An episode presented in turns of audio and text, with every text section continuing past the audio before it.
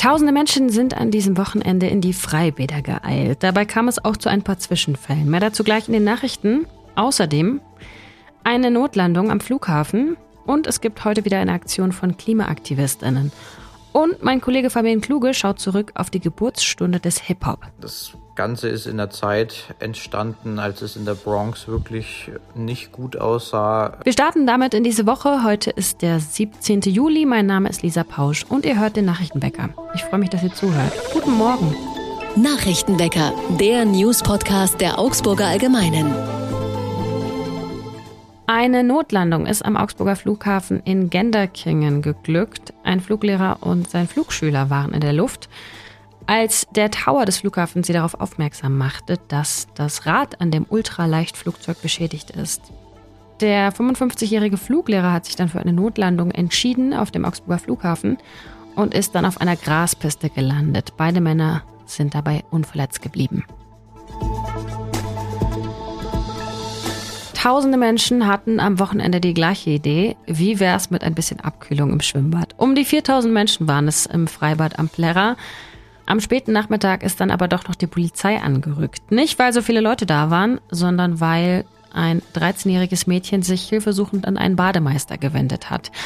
Jemand habe sie am Gesäß angefasst, berichtet sie. Die Polizei ist dann mit mehreren Streifenwagen gekommen und hat das Bad nach einer Jugendgruppe abgesucht. Insgesamt wurden um die zehn Jugendlichen zwischen 10 und 14 Jahren erfasst. Nun wird ermittelt, wer an dem Übergriff beteiligt war. Es kam auch noch zu weiteren Zwischenfällen. Ein Vierjähriger musste zum Beispiel aus dem Wildwasserstrudel gezogen werden und jemand hatte einen Zwölfjährigen vom Beckenrand geschubst. Der hatte dann eine Platzwunde am Kopf und musste medizinisch versorgt werden. Heute gibt es wieder eine Aktion von KlimaaktivistInnen in Augsburg. Dieses Mal an der Einmündung Rosenau und Gögginger Straße. Ab 8.30 Uhr morgens gibt es da eine Sperrung für 15 Minuten. Diese Kreuzung haben sich die AktivistInnen ausgesucht, weil die Kreuzung mit teils sieben Fahrspuren, so sagen sie, ein Relikt der bisherigen Verkehrspolitik ist und kaum eine ernstzunehmende Fahrradinfrastruktur hat. Sie fordern eben Radspuren deutlich zu markieren und Fahrradampeln mit Vorlaufzeit zu installieren.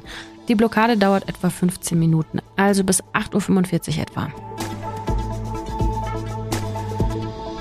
Und noch eine Nachricht vom Wochenende. Der Herkulesbrunnen hat mal wieder Nachtschwimmer angezogen.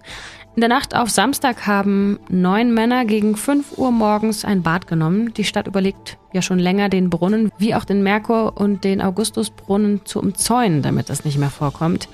Aber gleichzeitig könnten die Stufen dann nicht mehr als Sitzgelegenheit genutzt werden. Erst vor ein paar Wochen gab es einen Vorortversuch mit einem Modell aus Holzlatten. Nun macht man sich im Baureferat Gedanken über eine Lösung und auch die finanzielle Umsetzung.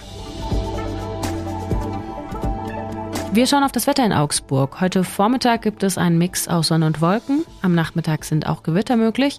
Das alles bei Höchstwerten um 27 Grad. Hip-Hop das ist mehr als Ketten und Bling Bling.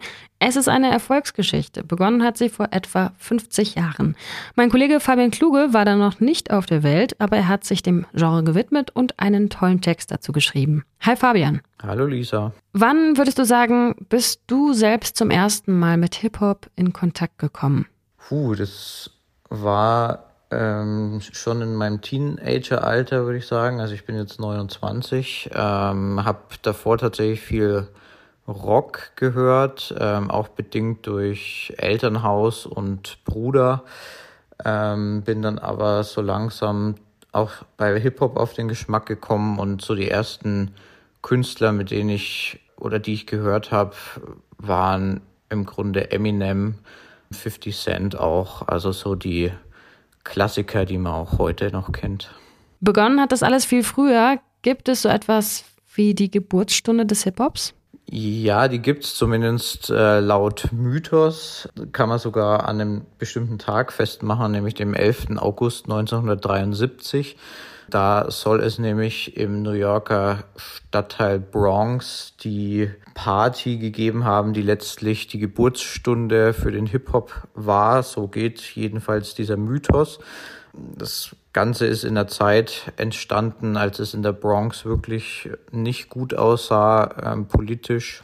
Die Menschen waren sehr arm, Gewalt, Drogen, hohe Jugendarbeitslosigkeit gab es da und dann haben sich eben die jungen Menschen auf sogenannten Blockpartys getroffen, äh, wo dann wirklich ganze Blöcke einfach auf der Straße waren oder auch in bestimmten Räumlichkeiten miteinander gefeiert haben und da lief eben auch eine Musik. Es war relativ einfach damals. Es gab im Grunde ein DJ-Pult ähm, und jemand mit Mikrofon, der so ein paar Durchsagen äh, gemacht hat. Und daraus ist dann letztlich eben der Hip-Hop entstanden. Und eine dieser Partys hat eben am 11. August 1973 stattgefunden. Würdest du sagen, diese Musik war immer und ist auch heute politisch? Also im Hip-Hop ähm, gab es immer diese politische Färbung. Ich habe es angesprochen, die Zeiten in der Bronx waren wirklich schwierig. Ähm, in den 70ern gab es Jahre, äh, in denen es 12.300 Brände im Jahr gab und das allein im, im Stadtteil Bronx. Und es haben da so zwei Komponenten eigentlich reingespielt bei der Jugend und bei der jungen Generation. Einerseits waren sie sehr unzufrieden mit ihrer Situation. Ich habe es gesagt, äh, hohe Jugendarbeitslosigkeit, Gewalt, äh, Drogen auf der Straße gelebt, zum Großteil äh, extrem ärmliche Verhältnisse. Da wollten sie auf jeden Fall raus, äh, waren auch sauer auf die Politik, die im Grunde zugeschaut hat, äh, wie die Bronx im Chaos versinkt und es auch hingenommen hat, ohne wirklich Gegenmaßnahmen zu unternehmen. Hm, die andere Komponente war aber auch, junge Leute wollten einfach Spaß haben, wollten diesem Alltag entfliehen, wollten Party machen, wie ich glaube überall auf der Welt ähm, die jungen Menschen und die junge Generation. Also das war immer so eine Mischung aus einerseits Party, Spaß haben, andererseits aber auch Ausdruck der Unzufriedenheit ähm, und so ein bisschen Rebellion auch gegen die Politik. Und wie kam es dazu, dass der Hip-Hop dann so erfolgreich wurde?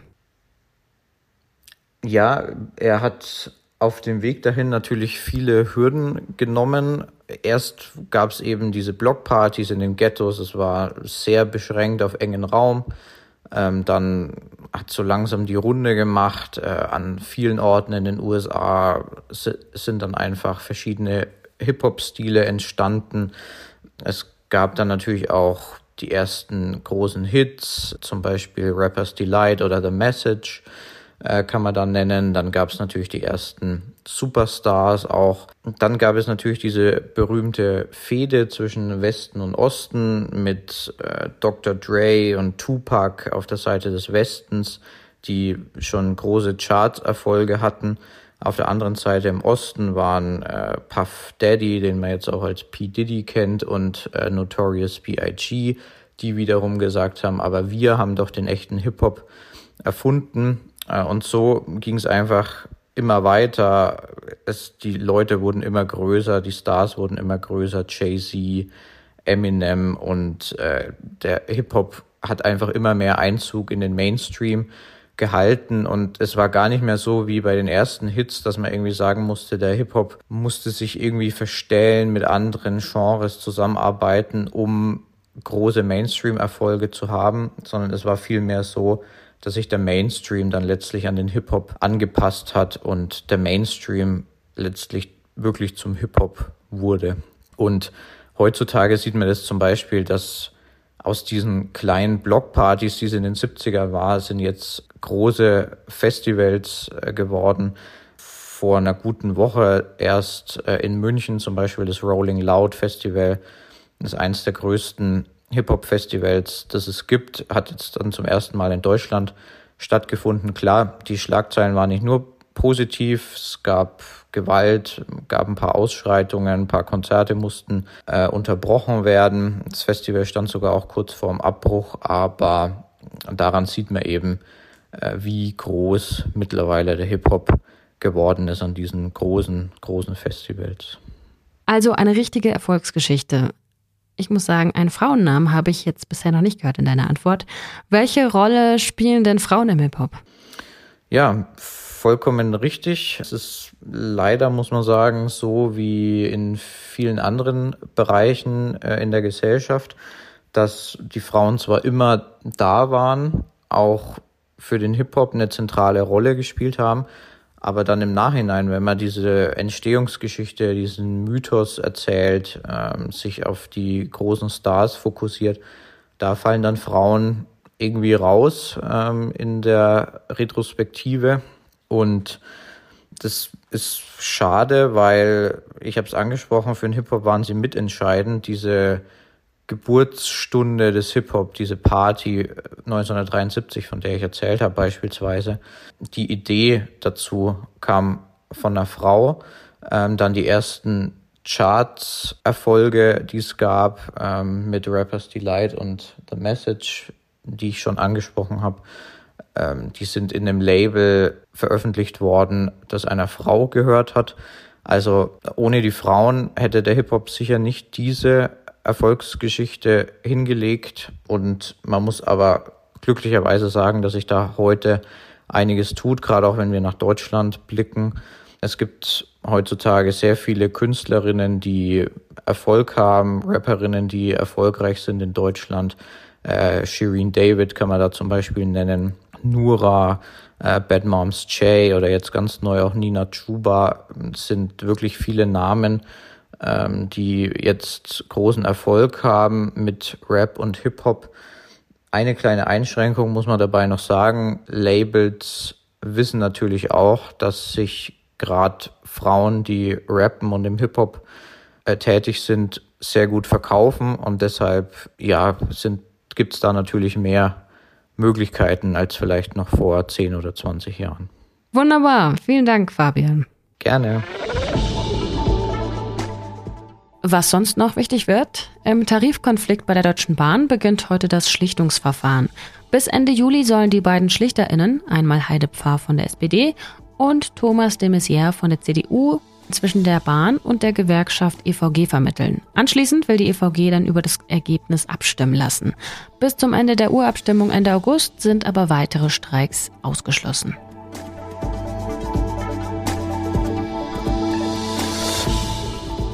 Ab heute Nachmittag treffen sich die Staats- und Regierungschefinnen der EU mit der Gemeinschaft der lateinamerikanischen und der karibischen Staaten.